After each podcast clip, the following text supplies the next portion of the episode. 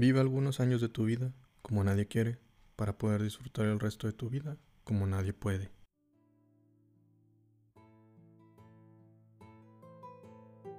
Hey, buen día, buena tarde, buena noche, sea la hora que esté escuchando este podcast. Les saluda aquí su amigo Don Nadie. A toda esa gente elegante de Spotify en este domingo de Pensándolo Bien, donde tocaremos temas para desarrollo personal y crítica social por tal motivo, si algo no va acorde a tus creencias o pensamientos, te pido respeto y nos compartas tu opinión, ya que aquí deseamos mejorar y aprender de otros. Apoyamos las diferencias de opinión siempre y cuando sea de manera respetuosa. En este podcast se hablará de manera objetiva de cualquier tema, así que les doy la bienvenida al Club de los Donadia, el club de comunidad al que todos pueden pertenecer. Somos el podcast más variado del Internet porque nos encanta hablar de todo sin, sin tener conocimiento de nada. Como se mencionó, Hoy es domingo para mejorar como personas y también como usted ya lo leyó en la descripción, el tema de este día es un verdadero cambio en el mundo. Antes de iniciar, te quiero recordar que hemos regresado a la programación normal con los lunes de Tecnogeeks, domingos de Pensándolo Bien, jueves de Nada Serio y viernes de Freaks and Crips, etc. Perdonen el desánimo, pero una noticia aquí en mi ciudad de Torreón nos quitó el aliento. Este viernes en, esta ciudad amanecimos con una noticia aterradora. Un niño de 11 años asesinó a su maestra y a dos compañeros. También hirió a otro profesor y a cuatro niños más y se terminó suicidando. Los días anteriores nos preocupábamos por las decisiones del presidente, que subían los precios, subían los impuestos, nos preocupamos por, la, por alguna tercera guerra mundial, pero si seguimos sin enfocarnos en lo que sucede a nuestro alrededor. Seguimos distraídos en algo lejano, siempre buscamos culpar a alguien o a algo en lugar de sernos responsables de nuestros actos. La gente busca culpables de este suicidio-homicidio de aquel niño. La gente apunta a su padre, a los abuelos, a la escuela, incluso a los videojuegos.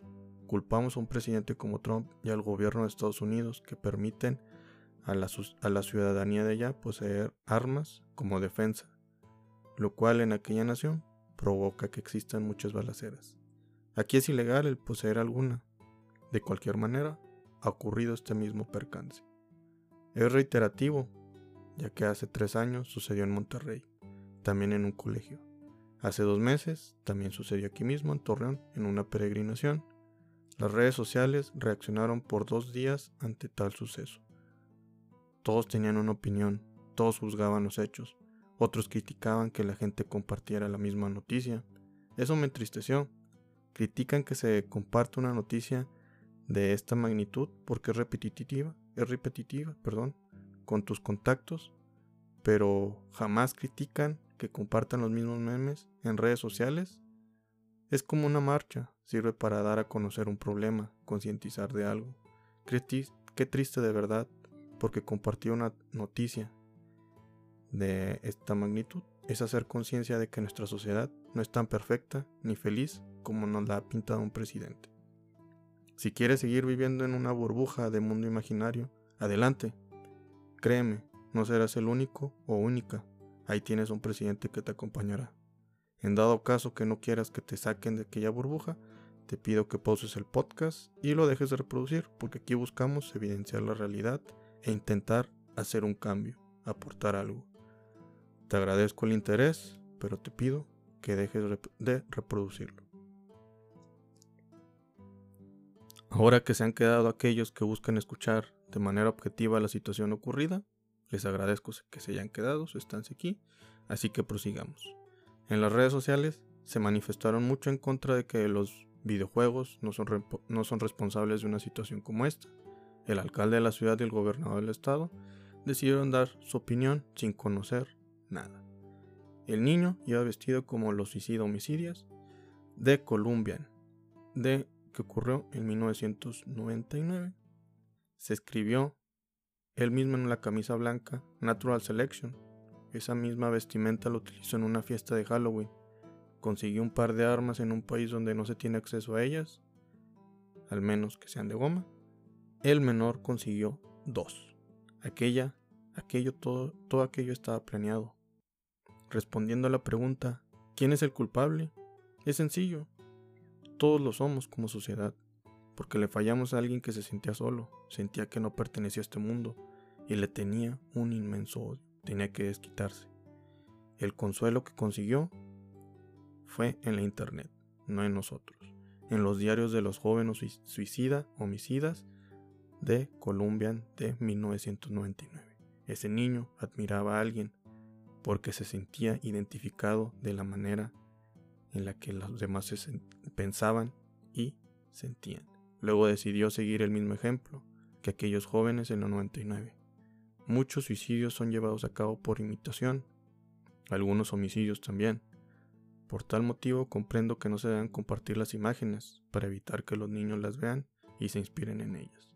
Al menos que seas un noticiero, no creo que debas de compartir las imágenes y también debes de pues advertirle a la gente que pues, se, pide discreción, sobre todo pues, que sean mayores de 18 años para poder ver tal noticia. De aquí también quiero hacer hincapié porque recae una responsabilidad en el homicida, ya que decidió llevar a cabo dicha atrocidad o, o dicho acto. Todos sufrimos de alguna manera, pero hay dos tipos de personas, las que aprenden de aquel trauma y las que se desquitan con los demás. Si tus padres te golpeaban, a lo mejor tú aprendiste que no debes hacerlo con los demás, con tus hijos. En cambio, hay otros que deciden desquitarse con los que los rodean. Lo que debemos entender es de que esa gente es diferente, ve el mundo de una manera totalmente distinta. Cualquier situación puede provocar un mal pensar en ellos mismos. Si te piden un lápiz y no se los prestas, a lo mejor ya te odian o pueden creer que tú los odias a ellos.